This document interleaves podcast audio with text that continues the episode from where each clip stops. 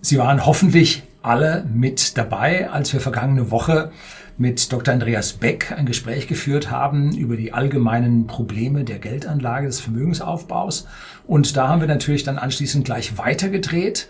Und damit sind wir dann zu diesem Video jetzt heute gekommen, wo wir uns jetzt im Detail über ein Portfolio unterhalten, wie man es strukturieren kann, wie es auch strukturiert wurde. Und gleich Disclaimer vorneweg, dies ist keine Anlageberatung und ich halte dieses Portfolio. Und damit sehen Sie, dass hier ein gewisser Bias von mir mit drauf ist. Und jetzt kommen wir dann erstmal äh, in die Intro und dann geht's los.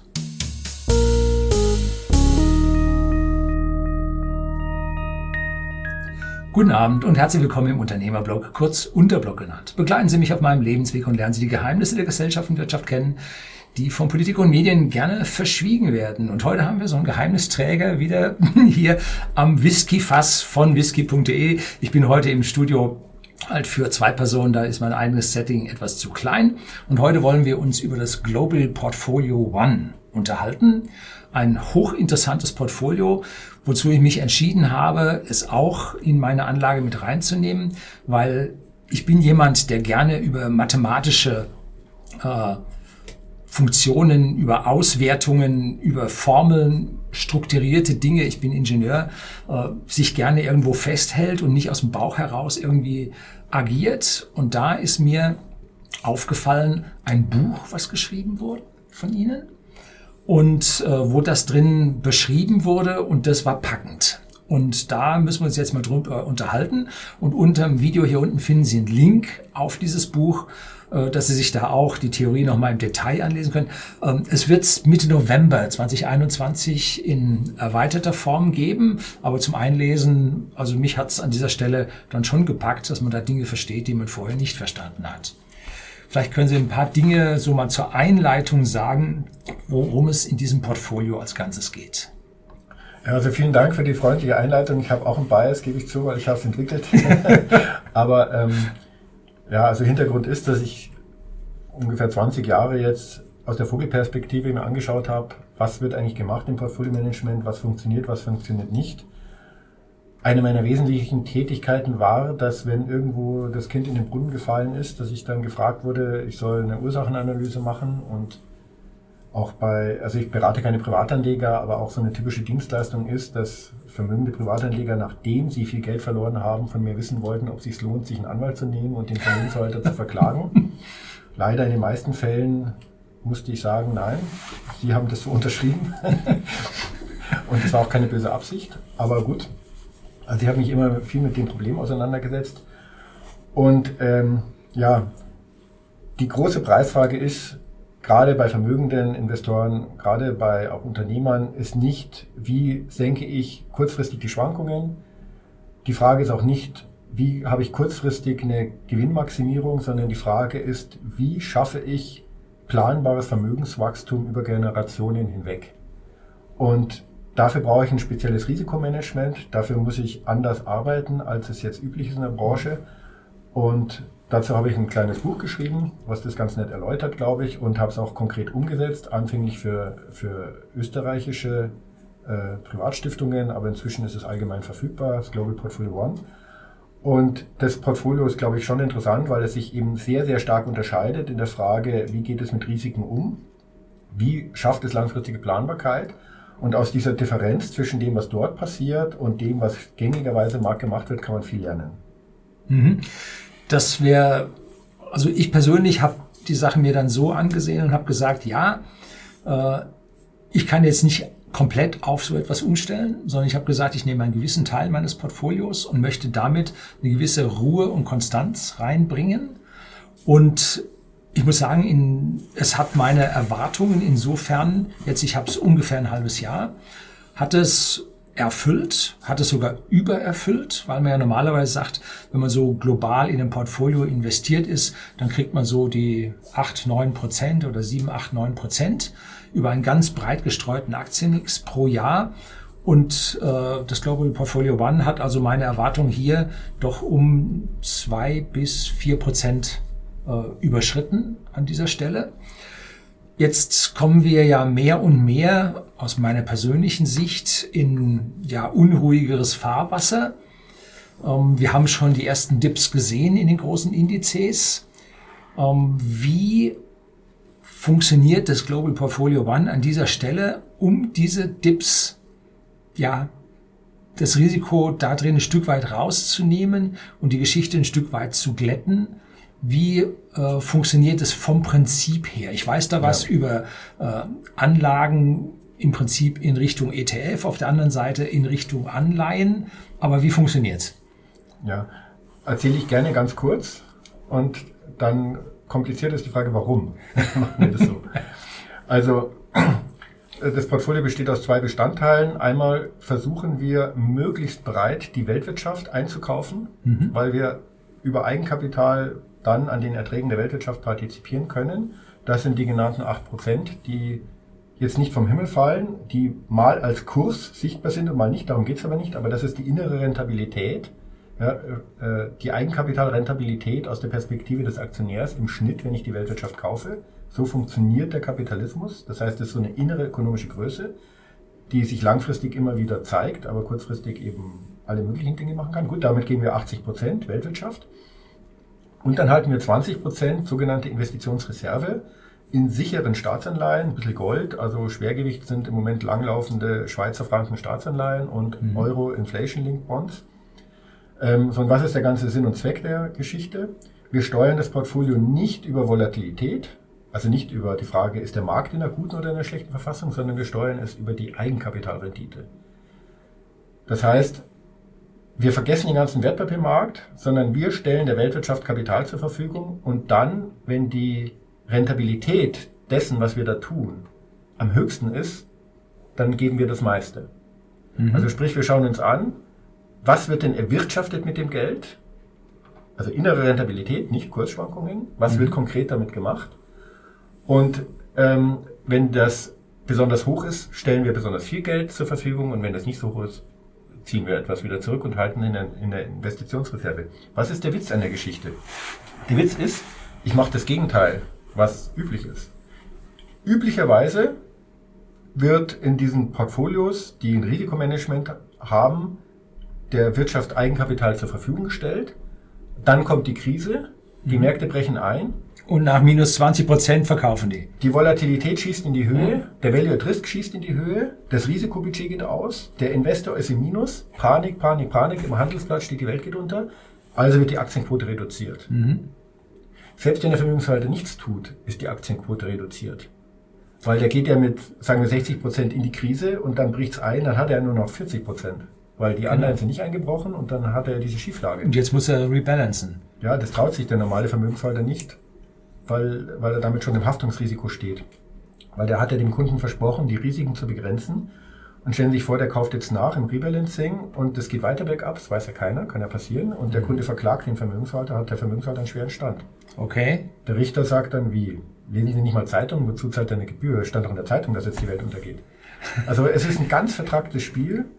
Warum Asset Management zyklisch funktioniert. Mhm. Es wird immer das gekauft, was am besten gelaufen ist und nach Krisen oder in Krisen, nach Einbrüchen wird verkauft. Das ist strukturell bedingt. Da hat keiner einen bösen Willen. Mhm. Das ist von der Regulatorik her gesehen, das ist von den Kunden her gesehen, das ist von den Systemen her gesehen. Vom Risikomanagement her gesehen ist das relativ zwangsläufig. Das muss und, quasi passieren. Und dann verkaufen die also im Prinzip die Aktien und gehen dann entweder in Cash oder in Anleihen genau. um dort im Prinzip ihr, ihr ja, die Wohler rauszunehmen. Genau, es wird Risk-Off nennt man das dann auf Neudeutsch und dann wird also sozusagen in, in, in sichere Wertpapiere geparkt und dann wird gewartet, bis sich die Welt wieder beruhigt hat. Ja, aber dann sind die Aktienkurse schon wieder hoch. Bis die Volatilität wieder unten ist, genau. So. Und jetzt aus der Perspektive der Wertpapiermärkte ist es klar. Die Wertpapiermärkte sind in einer schlechten Verfassung, also gehe ich raus. Die Wertpapiermärkte sind in einer guten Verfassung, also gehe ich rein. Aber wie am Anfang gesagt, das ist eben genau der falsche Betrachtungswinkel, weil die wirkliche Rendite entsteht nur in der Wirtschaft und an der partizipiere ich. Und die Wirtschaft, das sind eben 8800 Unternehmen, wenn ich jetzt die Weltwirtschaft als börsenliquide anschaue. Und betrachten wir mal deren Blickwinkel. Diese 8800 Unternehmen fragen Kapital nach und haben dadurch bestimmte Kapitalkosten. Wir können später noch darauf kommen, wie ich das messen kann und wie ich das bewerten kann. Das ist für den Laien etwas kompliziert. Ja? Aber tatsächlich ist es so, die Hauptaufgabe jedes Vorstands von jedem Unternehmen ist, die Kapitalkosten so gering wie möglich zu halten. Mhm. Und das ist ein, das ist ein zentrale Steuerungsmechanismus.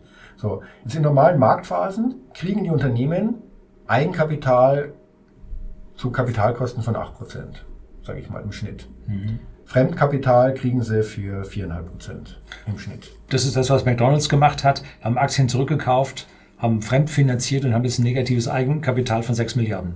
Kommen wir nachher drauf. Also wie da diese Steuerungsmechanismen gespielt werden und ob ja. da alles gesund ist, ist wieder eine eigene Frage. Ja. Aber in normalen Marktphasen gibt es normale Kapitalkosten und die Unternehmen haben das in der Planung, sich so zu refinanzieren, so ihr Wachstum zu finanzieren und so weiter. Und jetzt kommt eine Krise.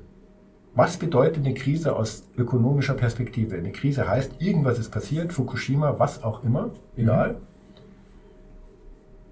Jetzt brechen die Märkte ein, es entsteht nämlich eine Unsicherheit. Bezogen aufs einzelne Unternehmen ist nicht ganz klar, wie es jetzt weitergeht. Corona ist ein gutes Beispiel. Für das einzelne Unternehmen war nicht klar, wie es weiter. Ja.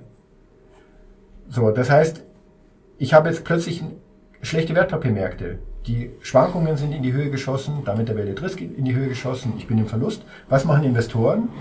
Die kriegen Panik. Die gehen raus.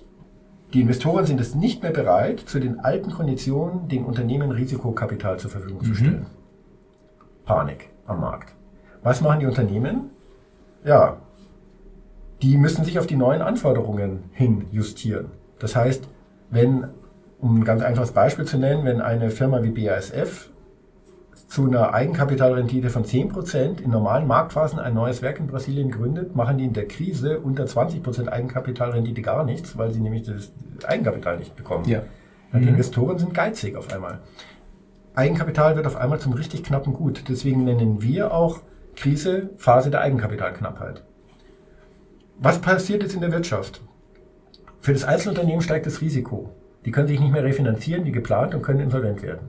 Also das einzelne Unternehmen ist echt gefährdet und als Investor muss ich hochgradig vorsichtig sein. Ich kann richtig viel Geld verlieren. Aber die Weltwirtschaft als Ganzes, für das, für die Weltwirtschaft sind solche Phasen nur eine Phase der Restrukturierung. Die Weltwirtschaft wird nicht untergehen, egal ob Weltkrieg oder was auch immer. Die schlechten Firmen werden aussortiert und die schlechten werden aussortiert. Nach. Die inneren müssen Abteilungen schließen. Mhm. Es wird neu strukturiert. Auch die Gewinne werden neu verteilt.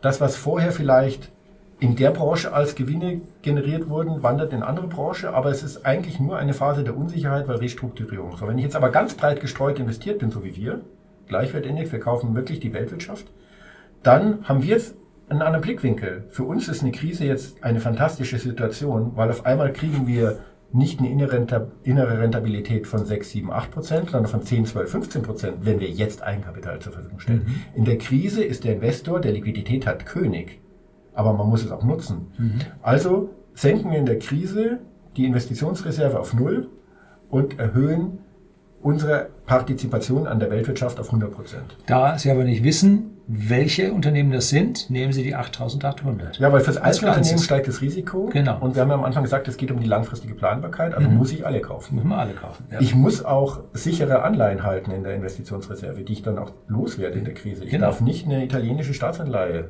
halten oder so. Also es hat, ob sowas funktioniert, entscheidet sich nicht in der Krise, sondern entscheidet sich vor der Krise.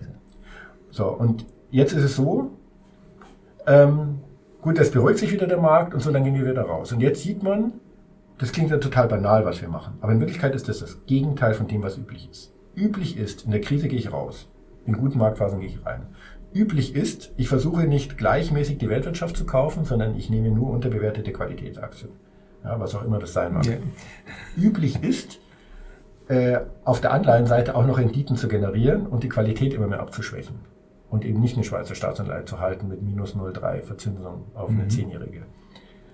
Ähm, das heißt, wenn ich jetzt anschaue, äh, es ist richtig kurios. Wir haben, wir haben ein echtes Alleinstellungsmerkmal. Ja. Aber wenn, damit ich das jetzt richtig verstehe, wenn also jetzt die Liquiditätsreserve abgebaut wird, und man jetzt Schweizer Staatsanleihen im Prinzip verkauft, dann sind ja genau all die großen Anle Anlageinstitutionen hinter genau denen her und die Preise für diese Anleihen steigen. Das heißt, in dieser Phase kann man mit den Anleihen auch noch Geld machen.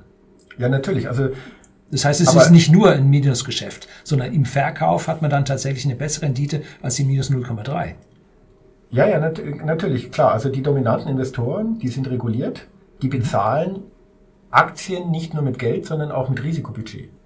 Und das Risikobudget geht ihnen aus, sobald die Volatilität steigt und irgendwas im Verlust geht. Und dann müssen sie raus. Sie müssen AAA oder AA-Anleihen kaufen. Die können gar nicht anders, egal wie katastrophal die bepreist sind. Also haben wir die, um sie ihnen dann zu verkaufen. Verkaufen. Jetzt ist es so, der Mensch denkt ja immer nur im Jetzt. Also Mhm. das, was heute ist, halten wir für normal. Das ist, glaube ich, angeboren. Und Ja, je älter wir sind, so zwei alte weiße Cis-Männer, äh, wir haben da ein bisschen mehr Erfahrung. ja, und äh, natürlich, wenn ich jetzt mit Investoren über dieses Portfolio spreche, dann sagen die, ja, aber warum soll ich jetzt, warum soll ich jetzt Anleihen kaufen, die negativ verzinst sind? Weil aus, der, aus dem Blickwinkel des Hier und Jetzt erscheint es natürlich ein bisschen absurd. Und jetzt kann man sagen, okay, ich kriege nur dann eine Überrendite zu einem 100% konstant Aktienportfolio, wenn es immer wieder Krisen gibt. Und da kann ich aber nur antworten, stimmt. Und ähm, vielleicht habe ich auch keine Überrendite, darum geht es aber nicht. Sondern es geht darum, dass ich hier eine Portfoliokonstruktion habe und ein langfristiges Risikomanagement habe, wo es mir egal ist, ob Krisen kommen oder nicht. Wenn keine Krisen kommen, habe ich trotzdem eine gute Rendite. Und wenn Krisen kommen, habe ich ein Rendite-Turbo. Und das ist das, was die vermögenden Investoren insbesondere wollen. Und das wird hier geliefert und hat, soweit ich einen Marktüberblick habe, einen gewissen Alleinstellungsmerkmal. Es ist auch eigentlich nicht vertreibbar, muss ich schon sagen, ja. Weil, wenn es am katastrophalsten ist, habe ich das Risiko von 100% Aktien. Das müssen wir einem erstmal erklären. Ja, ja. Also sozusagen in der klassischen Anlageberatung ist es von der Risikoklasse her so wie ein 100% Aktienportfolio. Aber es ist ja im Prinzip das, was hier auf dem Kanal ganz oft kommentiert wird, äh, buy the dip. Wenn es unten ist, kaufen. Ja, und das ist falsch. The Dip ist eine Katastrophe, weil wenn Sie das bei Einzelaktien machen, können Sie pleite gehen. Ja, das kann weitergehen. Ne? Also der, das kann auf Null fallen. Ja, Wenn Sie das bei Branchen machen, das kann eine Katastrophe sein. Weil aber beim sich, Gesamtmarkt, wenn Sie das regional machen, kein Mensch weiß, wie die deutsche Wirtschaft die nächsten vier Jahre übersteht. ja, Also es muss der Gesamtmarkt sein. Sonst hat, also es muss wirklich der Gesamtmarkt sein. Und jetzt wird es nämlich gar nicht so einfach. Was ist denn der Gesamtmarkt? Wie kriege ich den überhaupt? Ähm, das ist nicht der MSCI World. Und ähm, aber die, also die Denke bei the Dip ist klar, aber ich muss Ausfallrisiken ausschließen. Ähm, und ich muss auf die gesamte Weltwirtschaft setzen, weil diese ganze Dynamik des Kapitalismus, diese Brutalität, dass es immer schwieriger wird für Unternehmen zu planen. Ja? Also wenn ich mir mal anschaue, was war vor zehn Jahren noch General Electrics und so, was waren das für tolle Unternehmen und dann waren sie kurz vor der Insolvenz. Das wird ja immer brutaler. ja. Ja? Äh, wenn ich mir anschaue, was sind jetzt die zehn wertvollsten Unternehmen der Welt, da gab es acht vor 15 Jahren noch gar nicht ungefähr. Ja? Also diese, diese brutale Dynamik des Kapitalismus, ähm, die ist gefähr gefährlich für den einzelnen Vorstand, für das einzelne Unternehmen, aber für die Weltwirtschaft als Ganzes ist es ein, so blöd es klingt, ein Stabilisator. Es ist im Prinzip das, weshalb wir optimistisch in die Zukunft blicken, weil es der Welt von Jahr zu Jahr im Prinzip über diesen Kapitalismus besser geht. Ja, also Ah, diese schöpferische Zerstörung ist stabilisiert den Gesamtmarkt. Aber ich muss dann auch den Gesamtmarkt haben, sonst funktioniert es nicht. Jetzt an einer Stelle sehe ich jetzt ein gewisses Problem, denn eigentlich äh, müssten ja Unternehmen, die jetzt suboptimal laufen, vom Markt aussortiert werden. Wenn jetzt aber in dieser Krise gerettet wird, was nicht bei drei auf dem Baum ist, dann läuft ja diese Geldflutung der Märkte ja im Prinzip diesem, dieser schöpferischen Verbesserung ja entgegen und bremst sie. Ähm, das dürfte ja mit der Grund sein, warum solche Nasdaqs im letzten halben Jahr 27 Prozent gestiegen sind, weil hier genau dieses Geld da hineingepumpt wird. Das heißt, dieses Portfolio wird erst seine richtigen Stärken ausspielen, wenn es tatsächlich zu einem richtigen großen Versagen kommt. Nein, weil die, die Zielstellung ist, langfristig einen hochwertigen Erwartungswert auf die Rendite zu haben. Also selbst wenn ich, ich sage mal in Anführungsstrichen, im, ich im Schnitt nur 7% habe, verdoppel ich ja mein, mein Geld alle 10 Jahre. Alle 20 Jahre habe ich es dann vervierfacht und alle 30 Jahre habe ich es verachtfacht. Also wenn Unternehmer langfristig denken über Generationen, mhm. ist die Konstanz von so etwas und dass es langfristig funktioniert, an Wert gar nicht zu überschätzen. Ob ich eine Outperformance jetzt erziele zu irgendwas, ja klar, wenn bestimmte Arten von Krisen kommen, läuft es besser. Wenn keine Arten von Krisen kommen, dann läuft es äh, normal. normal. Mhm. Trotzdem freue ich mich, wenn keine Krisen kommen, also das noch am Rande. ähm, den Punkt, den Sie ansprechen, dass immer radikaler und mit immer schärferen Mitteln seitens der Politik versucht wird, äh, Krisen abzufedern, bevor sie mhm. wirklich zu einer Bereinigung geführt haben am Markt, das ist langfristig schädlich. Also das, glaube ich, das sieht man auch jetzt schon. Das senkt im Prinzip die Profitabilität oder das Wachstum der Gesamtwirtschaft weltweit. Geld wird falsch allokiert und äh, die Bürokratiekosten und die Regulationskosten schießen immer weiter in die Höhe. Weil die sind nicht Eingriff, produktiv, ja. Ja, weil mhm. jeder Eingriff des Staates heißt ja auch immer wieder, es gibt mehr Bürokratie, mehr Behörden. Schauen Sie sich jetzt die Energiewende an, ja, ist ja herrlich. Ja, es wird alles getan dafür, dass Energie teurer wird, ja, verstehe ich. Und jetzt gibt es dann Gutscheine. Also es ist ja, weil die Leute vielleicht weniger Auto fahren würden, ja. Nein, da kann man sich. Es sind zwei also, Schritt vorne, einer zurück oder andersrum also, zwei zurück. Ja, aber einer immer vor. wieder ja. brauche ich eine neue Behörde und brauche wieder mehr Bürokratie. Also aus einer unternehmerischen Perspektive kann einem Angst und Bange werden. Ja, das sehe ich auch so. Und ähm, ich, aber trotzdem, auf der anderen Seite muss ich sagen, ich habe genug mit Unternehmern zu tun. Es ist sagenhaft, wie die sich nicht unterkriegen lassen und auch in Deutschland, was wir für einen Mittelstand haben, was wir für eine Innovationskraft haben, trotz der politischen Eingriffe. Also das schon auch. Ja, nicht wegen, trotz. Das ist das ähm, richtige Wort. Ja. Da kann man wirklich auch Optimist bleiben. Ja. Für mich stellt sich jetzt, wenn ich jetzt so ein bisschen tiefer ins Detail von dem Global Portfolio One äh, schaue, stellen sich für mich ein paar Fragen. Ähm, kann man dieses Portfolio oder werde ich für dieses Portfolio wenn ich mich entscheide und sage, ich brauche jetzt persönlich Geld, wegen irgendwas als Unternehmer, ich möchte eine andere Firma kaufen oder so und möchte mich jetzt von diesem Global Portfolio One trennen, äh, bekomme ich dafür einen, oder ist der Markt groß genug, dass ich den an der Börse handeln kann? Oder muss dann im Prinzip, äh, müssen Sie jetzt dann sagen, okay, äh, wir kaufen die zurück mhm. und äh, die Staatsanleihen bringen sie los, die Aktien bringen sie los, dass dort der Unternehmer im Prinzip auf der sicheren Seite ist und sagen kann, äh, ich bin mit dieser Anlageform liquide genug, auch wenn der Fokus jetzt auf Generationen liegt. Also, wir sind liquider als ETFs, weil wir den Sekundärmarkt äh, umgehen können. Also man kann den Fonds zeichnen bei der KAG, dann dauert es zwei Tage, bis man ihn in Depot hat, aber mhm. wir haben keine Probleme mit Market Makern, mit Spreads und mit Spreads, die sich verschieben können bei einem großen Ticket. Mhm. Dann investieren wir im Kern in Institutional Plus Indexfonds. Das ist sozusagen drei Ligen mehr als das, was im ETF realisiert wird. Das sind so wahnsinnig günstige Indexfonds, äh, die man ab 100 Millionen einmal, also Mindestanlage überhaupt nur machen kann. Also große Tickets. Richtig. Mhm. Also da, wir sind da am, am obersten Niveau, sodass uns also der Fonds ist auch darauf ausgelegt, dass wir da auf die Milliarde zuschreiten mittelfristig. Also wir, ähm, es gibt da keinerlei Probleme mit der Liquidität. So raus können, rein können. Also ich sage mal so, nicht für den Entnahmeplan wunderbar, ja, so bis fünf Prozent kann ich entnehmen im Jahr, ohne dass es risikoerhöhend wirkt. Als Unternehmer den als, als Block zu nehmen, um gegebenenfalls, wenn ich ein anderes Unternehmen kaufen möchte, Geld abzuziehen, ist er vollkommen ungeeignet. Okay. Weil die große Chance, ein anderes Unternehmen zu kaufen, ist wahrscheinlich in der Krise.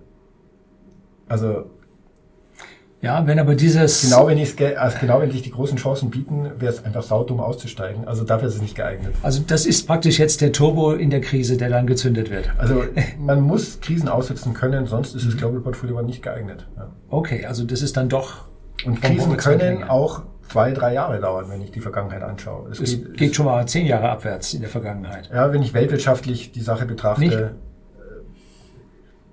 ist ein eigenes Thema. Auf jeden Fall, es dauert gerne länger als jetzt bei Corona. Das ging halt ruckzuck aufgrund der, mhm. der Maßnahmen der Zentralbanken. Jetzt wird oft gesagt, ja gut, aber große Depression, das kann auch mal zehn Jahre dauern. Die große Depression, würde ich sagen, ist da ein ganz schlechtes Beispiel Weil damals hatten wir, ich messe ja das Risiko mit einer bestimmten Skala. Und die, auf der Skala steht Geld. Mhm. Und in der großen Depression 1929 war Geld Gold. Das heißt, die Skala war nicht flexibel. Mhm. Heute ist Geld beliebig durch die Zentralbank vermehrbar und ich kann extreme Deflationstendenzen einfach beseitigen durch Knopfdruck. Ja. Mhm. Deswegen ist das ein ganz schlechtes Beispiel jetzt für die Art und Weise, wie Krisen ablaufen im heutigen Geldsystem. Nichtsdestotrotz, es kann alles Mögliche passieren.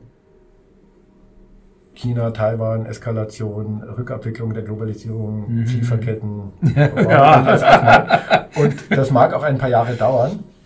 Nichtsdestotrotz habe ich auch in der Corona-Krise gemerkt, ähm, die Investoren im Global Portfolio One sind nicht nervös geworden, denn was mache ich dann, wenn wirklich jemand nervös ist? Ja? Ich schaue mir, mir an, wo sind wir denn eigentlich investiert? Ja, vergessen wir die Wertpapiere, wo sind wir investiert? Habe ich auch ein YouTube-Video zu gemacht. Und dann gehe ich einfach die 50 größten Titel durch. Mhm. Aha. Dann kommen halt die ganzen Unternehmen. Und dann geht es nämlich eigentlich um eine Frage. Glauben wir, dass diese Krise dazu führt, dass weltweit langfristig das Konsumverhalten sich ändert. Wollen die Menschen in Zukunft nicht mehr Auto fahren? Wollen die Menschen in Zukunft keine Nestle-Produkte mehr? Wollen die Menschen in Zukunft dies nicht mehr? Und dann mhm. stellt man fest, naja, okay, der Mensch ist halt wie er ist. Ne? Ähm, und dann dauert, ob die Corona-Krise jetzt ein Jahr dauert, ein halbes Jahr oder drei Jahre, ist eigentlich egal. Natürlich, das sind alles exzellent aufgestellte Unternehmen, wir haben kein Ausfallrisiko. Dann gibt es halt einen Konsumaufschub, wird halt später konsumiert. Gut. Das macht mich auch skeptisch bei der Energiewende. Ja? Weil jetzt wollen wir große E-Mobilität. Was ist in Wirklichkeit bis jetzt der Renner? E-Bikes. Ja, das war eigentlich nicht Sinn der Sache. Aber der Mensch hat es halt gern bequem. Der nächste Schritt sind Lastenfahrräder. Ja, der Mensch hat es halt gern bequem, ja. Das ist ihm erstmal erst schwer auszutreiben. Jetzt machen, blicken wir mal ein Stück zurück. Ich habe mir angeschaut, wie lange es den, das Global Portfolio One jetzt schon gibt. Ähm, das ist noch nicht so alt. Und damit sind jetzt die rückwirkenden Blicke, das ist ja das, was die User machen. Ne? Also wir können jetzt oder Sie können jetzt die hinterliegenden Theorien verbreiten, aber viele werden gucken, wie ist es denn gelaufen? Und da schaue ich mir an, wie es gelaufen ist. Und es ist eigentlich sehr, sehr gut gelaufen. Und zwar ist es in einer schönen Entwicklung gelaufen. Äh, in den letzten Wochen zeigt es eine leichte horizontale Bewegung, die aber noch im Rahmen der gesamten Bewegung von meiner Sicht aussieht. Ähm, ist das tatsächlich so gelaufen wie erwartet oder hat es dann doch Abweichungen gegeben zum eigenen Plan? Also wir sind mit dem Fonds handelbar seit November 2019 und haben jetzt 25 Prozent seitdem, also in weniger als zwei Jahren 25 Prozent. Das ist reiner Zufall. Das ist reiner Zufall. Mhm. Dass sie jetzt mehr Rendite gemacht haben als ihre Erwartung, ist reiner Zufall. Mhm. Haben wir uns im Vorgespräch unterhalten, äh, dass es da um die äh, meine Renditeentwartungen ging ja. und da sind die zu einem globalen Portfolio sind sie dann überschritten. Ja, aber ist Zufall. Also wenn jemand sich interessiert dafür, dann bitte ich darum, ein E-Book runterzuladen. Das sind ja. nur 45 Seiten mit Bildern. Ähm, und dann hat man verstanden, worum es geht. Ja, und das verlinkt man natürlich unten. Ja. Und im ersten Video haben wir ja erzählt, dass es Mitte November dann in der erweiterten Fassung kommt. Es geht darum, schaffen wir es effizient über Krisen hinweg optimiert, die Erträge der Weltwirtschaft einzusammeln. Und da kann ich sagen, Haken dran, das schaffen wir. Mhm. Das ist jetzt auch nicht über einen Backtest be belegbar, sondern es ist über System begründbar einfache ökonomische Prinzipien, die wir da nutzen. Ob ich jetzt mal ein Jahr eine hohe Performance habe oder nicht, das spielt da keine Rolle. Das darf auch keine Rolle spielen. Und ähm, insofern, gut, jetzt muss ich sagen, wir haben das 2019 aufgelegt. Da war es noch ein bisschen Theorie. Wie, aha, in der Krise machen sie das, ach so. Gut, da kam es natürlich die Corona-Krise jetzt entgegen. Also tut mir natürlich leid um die Krise, aber es kam es natürlich entgegen, weil da konnte man einmal real sehen, was ja, genau, passiert. Genau, Benchmark, gucken. Ja. Mhm. Wie fühlt sich's an? und ähm, wie funktioniert's? Und gut, jetzt weiß man, es funktioniert, aber es weiß, äh, es tut halt auch weh, weil in der Krise kaufen wir zu. Das muss man erstmal machen. und ähm, wie groß war der Dip in der Krise? Ah, das weiß ich jetzt gar nicht auswendig, aber ich glaube, wir waren vielleicht 30 Prozent in, in, in den Miesen. Mhm. Aber wie gesagt, es gab nie ein Ausfallrisiko und wir waren immer handlungsfähig und konnten das auch dann sehr schön nutzen, indem wir die Investitionsreserve aufgelöst haben. Und habe ich ja auch, also das, das, ich mache mir ja schon den Spaß daraus und so, das ist jetzt, ich möchte daraus das transparenteste Portfolio machen überhaupt. Das heißt, jede Handlung wird kommentiert auf YouTube, bei mhm. Mission Money oder woanders. Und ähm, es gibt überhaupt keine Geheimnisse, das kann auch jeder selber nachbauen, wenn er will. Es wird genau alles transparent dargelegt. Und ähm, ja, da war das natürlich schon interessant. Also ich habe ich hab am Tag am Sonntag, am Montag haben wir gekauft, ich glaube 22. März 2020, am Montag haben wir die Investitionsreserve aufgelöst und haben gekauft. Und am Sonntag habe ich mit Mission Money spontan aus meiner Berghütte mhm. ein Video aufgenommen und habe es begründet. Die Kommentare waren vernichtend. Ja, wie kann man so dumm sein? Ja, der Beck ja, hat der keine Ahnung, es geht doch jetzt die Welt unter.